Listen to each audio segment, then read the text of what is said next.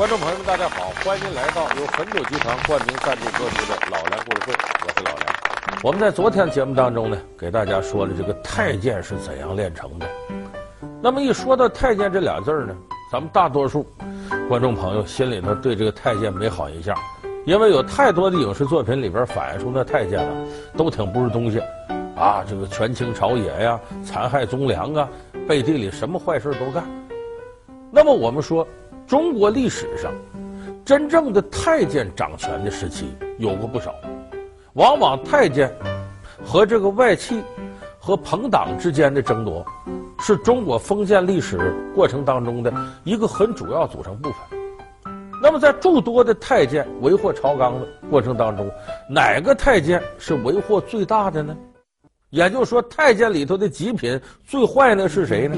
哎，咱们今天就要说到这位，这位是谁呢？他的名字叫魏忠贤。一个特殊的朝代，一位特别的皇帝，一场荒唐的姻缘，造就了明朝第一大太监魏忠贤。他一人之下，万人之上，滥杀忠臣，结党营私。他是如何爬上权力的巅峰？一个太监如何靠女人上位？他最后又有怎样的结局？本期老梁故事会为您讲述极品太监魏忠贤。魏忠贤挺好听啊，又是忠臣又是贤德之人。那这人是不是这样呢？魏忠贤可以说得上是个大奸大恶，绝非贤德之人。那么魏忠贤长什么模样呢？呃，咱们先看一张图片。大家看这张图片呢，就是魏忠贤长这模样。可能很多人都奇怪，哎呦，这长得啊，人模狗样的啊，仪表堂堂的。最奇怪的是呢，魏忠贤还有一漂亮的胡子。纳闷，太监哪来的胡子呢？哎，这是画师给他画上去的。因为魏忠贤呢，他掌权的时候呢，是大明天启皇帝明熹宗期间。这个时候呢，民间呢，比方说要帅哥，他有个标准。就是得有一漂亮的胡子，所以那会儿魏忠贤权势那么大，画师哪敢不给他画胡子呢？哎，把胡子给他画上。说魏忠贤不光有胡子，还有儿子呢。那太监哪来的儿子？干儿子呀！当时就是天启皇帝，他的重臣里头有十个大臣拜魏忠贤当干爹，有四十个官员的儿子拜魏忠贤当干爷爷。你就说魏忠贤当时得多大的权力吧？有的人说魏忠贤他是怎么当上这个太监的呢？有个电视剧叫《三截黄榜》，里边说魏忠贤吃白食挨打，哎，最后一立志，我不干了，这样我要改换我自己的这个人生旅途，我开始当太监，就选择上这么一个有前途的事业。兄弟，给你指条生路，怎么样？好啊，你说。当太监，哎呦，哎呀，你说什么？这有什么大惊小怪的？可是做太监人不完整啊！嘿，什么叫不完整啊？你犯了事儿，亡命逃窜，永远都没安宁日子了，这叫不完整。你没得吃，没得花，没得穿，没得住，这才叫不完整。你为何不是常说？做人就得出人头地，否则就白来这世上一趟啊！哎，怎么才能出人头地呢？我的太监呐，做太监也能出人头地？那是不是这样呢？说对一半。历史上真实的魏忠贤，他当太监确实是和要改变自己命运有关。魏忠贤是干嘛的呢？咱们得说说，魏忠贤是个混混。什么叫混混呢？现在咱们这个社会啊，混混基本都绝迹了。过去呢，天子脚下混混也不常出现，倒是周边北京周边有好多繁华的集镇有混混。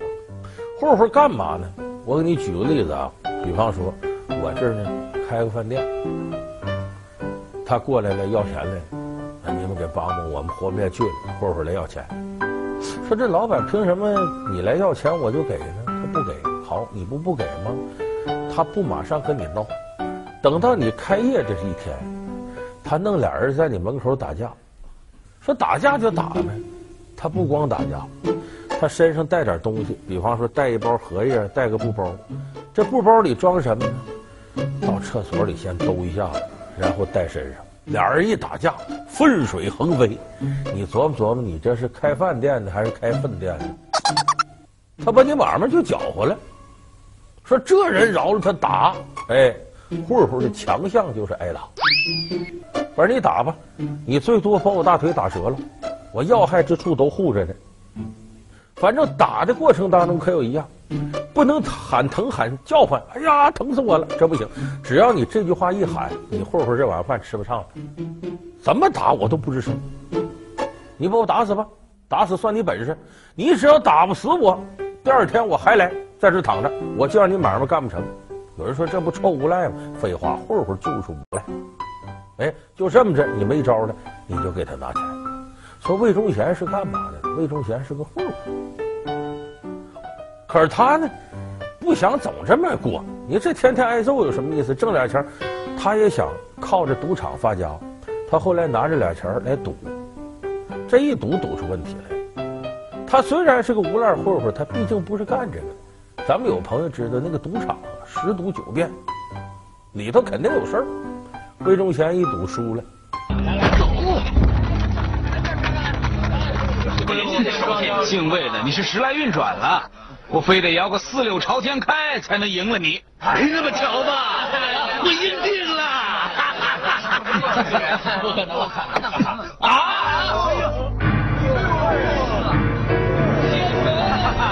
我朝天门吃定你魏大爷的步步高啊！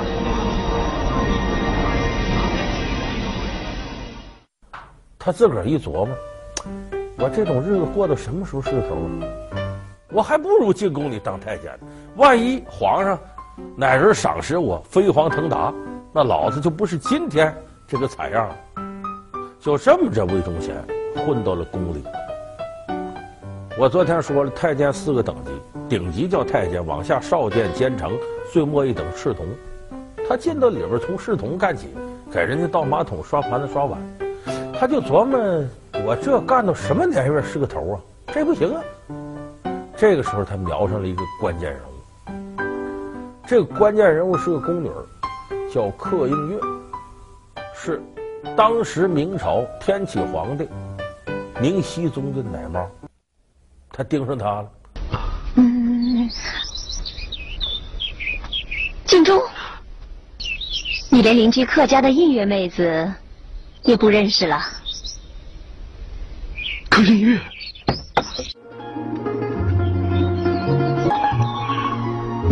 是？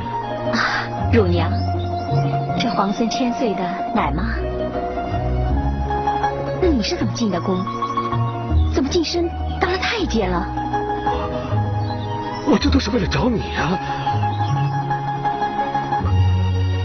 为了找你，我不惜把自己弄残废了，否则怎么进得了这皇宫内院呢？哎呀，你这是干什么吗？我实在难忘我们的情谊，只要能跟你见上一面，我就死了也甘心。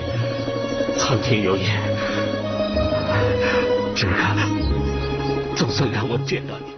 那么魏忠贤这一道关过得是非常顺利，一下子他就抓住了在宫里边权力斗争的要害，身边得有皇上的人哎，能够跟皇上之间通上信儿。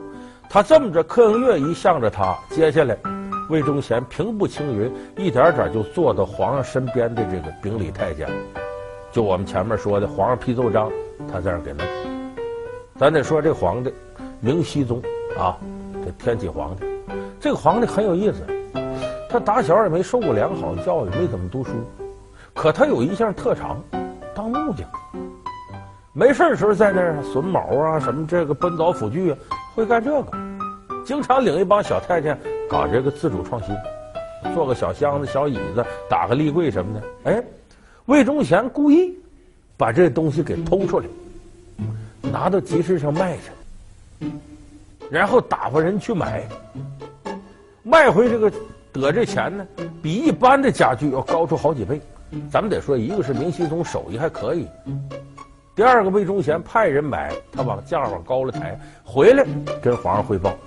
哎呦，对不住，我这我我看着您搁那也没什么用，我拿到集市上给卖了。哎呦，卖了多卖一百多两银子，一般才卖十两，您这个一百高出十多倍去，这干嘛呢？讨皇上欢心。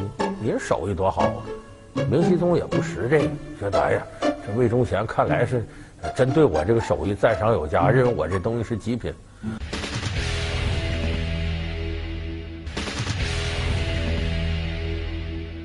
魏忠贤。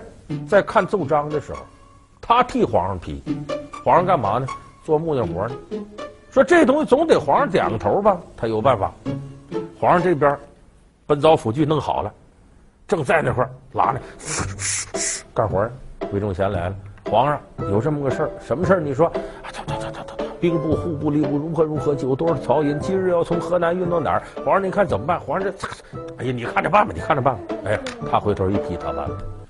这太极殿的模型真的是皇上做的吗？哎，真的是，跟真的是一模一样啊！哎，这手艺活是死的，容易摆弄。哎呦，皇上过谦了。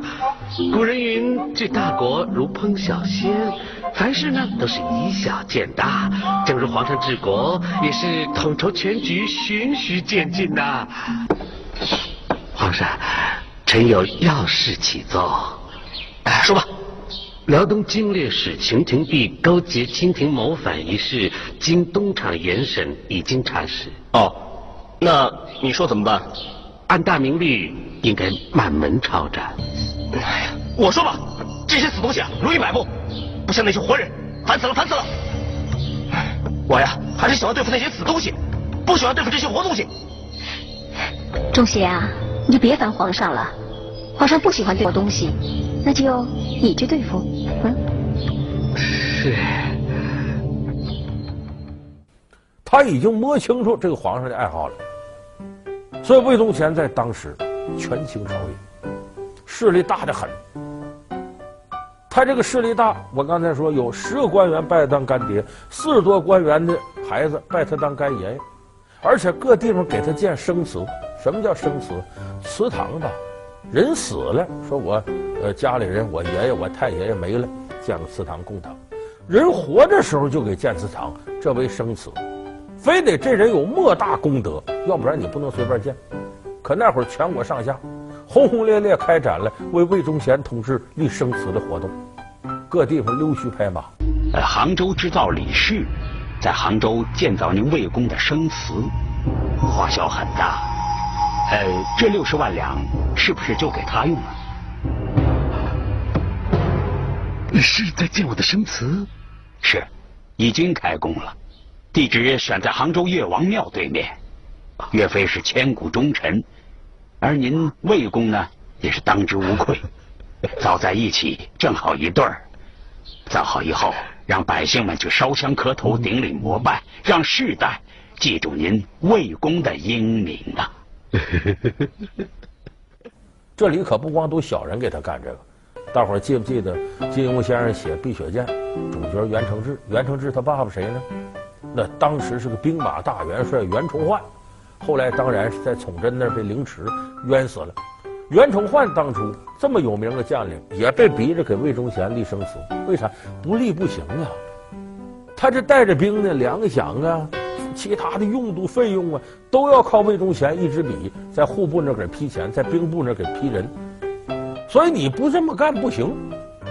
所以当时有些忠臣也没有办法，也得对魏忠贤溜须拍马。那比这个还厉害的呢是，咱们看这个，呃，有的电影，尤其香港电影，大伙看过《新龙门客栈》，看过《龙门飞甲》，《新龙门客栈》里头，明朝那太监曹少钦就是大高手。最后让人搁斧子剁的都把骨头露出。这个《龙门飞甲》里头，陈坤演那个西厂公公雨化田，也是武功高手。在我们想象，明朝太监那都得是练《葵花宝典》的。魏忠贤也大高手，实际是不是？不是。魏忠贤混混，他什么都不会。可是他可比那会武功的太监狠多了。你他会武功，最多一使劲杀个十个八个，顶天了。魏忠贤篡改圣旨，权倾朝野，坚定当道，随便改道圣旨，忠良满门都给灭了。所以魏忠贤那时候害人，还大了去了。他一面把后宫扫干净了，把张皇后给废了；另外一面呢，他一开始刚上来，地位不稳，他要跟朝廷当中这些朋党结交。他主要结交什么人？东林党人。咱们有的朋友学语文课本知道，东林党人有副对子：风声雨声读书声，声声入耳；家事国事天下事，事事关心。说东林党人还是有这种忧患意识的，但是东林党人曾经在天启皇帝的时候控制了整个朝政大权。几个出名大臣，你像叶向高，内阁首辅；赵南星，吏部尚书；还有什么孙慎行啊，这些控制了当时明朝行政啊、人事、财政、军事、外交、监察。各个方面的权力，魏忠贤也要和这个人好好结交，和这伙人好好结交。他要把这个东林党的势力跟自己在后宫势力连成一片。但是你话说回来了，魏忠贤是个什么玩意儿？混混当的太监。东林党人都是读书人，这些人瞧不起魏忠贤。时候一长，更对魏忠贤干这些事看不上。东林党人说：“我们想让这皇上啊多理理朝政，你可倒好，净陪皇上玩。”所以当时吏部尚书赵南星，吏部尚书干嘛？搁现在说就组织部部长、人事部部长。这个赵南星就跟魏忠贤说了，说有个事儿我得跟你说说。说什么事儿？说主上冲年，啥意思？现在这皇上岁数还小，咱们各位大臣呢，应当啊帮助皇上，一点一点走上正道。你不能天天陪皇上玩啊！其实这话说的很重。意思你个太监，你就是个玩闹，你这样要祸乱朝纲。结果这话说完，魏忠贤非常警觉，不好，这些掌握权力的人有朝一日要集体弹劾我，坏了。所以魏忠贤一看，先下手为强，后下手遭殃，我先下手吧。他利用各种各样的名目，开始残害东林党人，结果让皇上把他罢免了，明天就派杀手追他家去，把这人弄死，一点点削弱东林党人的势力。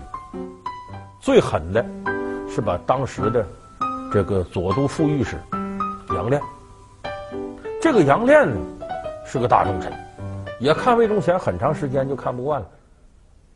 在天启四年的时候，他在家里熬了几个通宵，把魏忠贤二十四大罪状写得清清楚楚，如何如何如何，准备上朝。御史是干嘛的？说白了就是收集民间的反应。向皇上说啊，怎么怎么个事儿？对哪个哪人如何？有点类似咱们现在监察部啊、纪检委和这差不多。这杨炼揣着这奏章就进宫了，没想到那一天呢，这天启皇上呢罢朝不上朝，那肯定在屋里做木匠活呢。结果呢，没办法，杨炼呢就托别人托个太监把这个奏章转上去，那哪跑得出魏忠贤的手？魏忠贤就看了这奏章，一看，好你个杨炼！你要对我不利，接下来设置各种各样的圈套，找各种各样证据，让皇上处罚这杨练，最后把杨练也罢了官了，下了大狱。这杨练是怎么死的呢？魏忠贤派亲信把一根铁钉钉入杨练的脑袋里，活活给钉死。这是明朝历史上一个非常有名的大冤案。所以有历史上有种提法，说不是魏忠贤在天启皇帝这个时候。祸乱朝纲的话，明朝不会乱成那个样。结果崇祯皇帝上台没法收场了，这清兵入关，势如破竹。说得感谢魏忠贤。其实这个说法呢，现在有很多人不这么看，因为我们往往啊，传统的一点的看法，包括咱们现在打开课本都有这个。这个人要是好人，那什么事儿都好；这个人要是坏蛋，什么事儿他都王八蛋。其实你身边，你琢磨琢磨，你见到过绝对的好人和绝对的坏人吗？你最好的哥们儿他没毛病吗？你最恨那个人他没优点吗？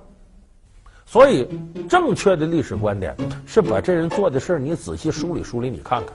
魏忠贤权倾朝野不假，他是等于夺权。可是如果他当政一点好事不干的话，你琢磨琢磨，他能混得下去吗？你像明末有个著名的抗清将领叫熊廷弼，熊都督。熊都督是谁启用的？魏忠贤启用的。就是魏忠贤在这方面，他再怎么祸乱朝纲、坏蛋，他得先维持大明的统治吧。这个江山倒了，他从哪儿得好处？所以他有一个利益趋同点，就在于我也得保大明江山。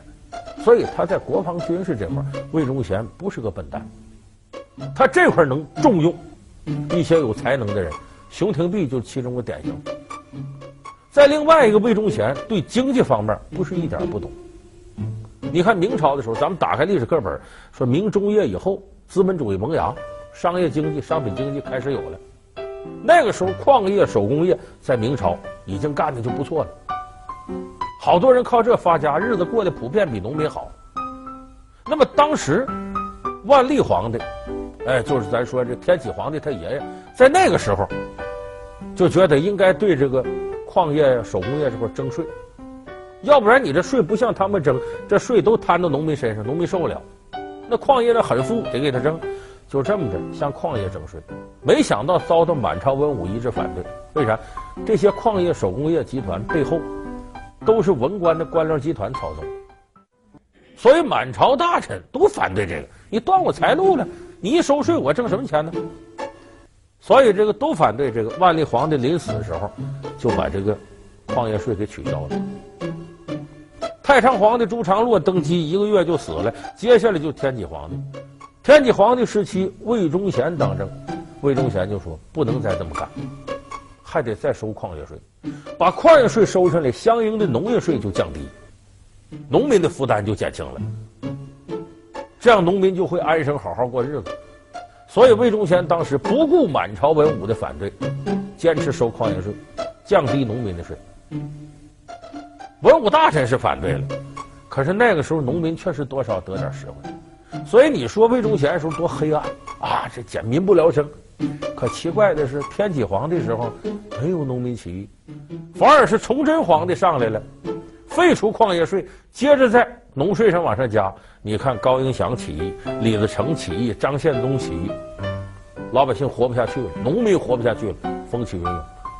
所以有人说魏忠贤呢，不是什么都不懂，哎，他对朝政各个方面，他有属于自个儿的独到认识。当然，甭管是独到不独到。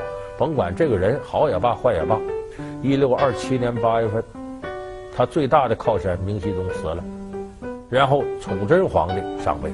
崇祯皇帝也不比他好多少，但是恨魏忠贤恨之入骨，所以在一六二七年十一月六号，崇祯皇帝下令，别的什么都别说，你呀，你就死了得了。我告诉你，反正你你自己选择怎么死。最后，魏忠贤在个小旅馆里头悬梁上吊死了。所以咱们现在有的时候，我们一分析历史，往往有这观点：皇帝是好的，贪官是坏的，反贪官不反皇帝。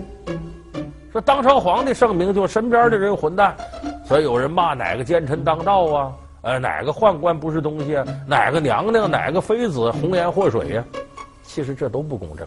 你要真是皇帝，掌握最高权力的人，他有正事儿，旁边的人怎么坚定，也祸乱不了朝纲。首先得说，掌握绝对权力的统治者，他这出现问题了，苍蝇不叮无缝蛋，才会出现，哎，这些奸臣当道的现象。所以我们最后说，魏忠贤九千岁，这是个大奸臣。其实归根到底，明朝天下不是毁在他身上，而是毁在明朝那几个混蛋皇帝的身上。他九岁入宫，二十六岁成为首领大太监，他官至二品。曾随醇亲王视察北洋水师，他是慈禧盛宠的小李子。小李子，这！我是小李子。这，又是光绪至死感恩的李安达。他在混乱时局中如何做到明哲保身？慈禧死后，他又是如何全身而退？老梁故事会为您讲述李莲英的职场生涯。好，感谢您收看这期老梁故事会，我们下期节目再见。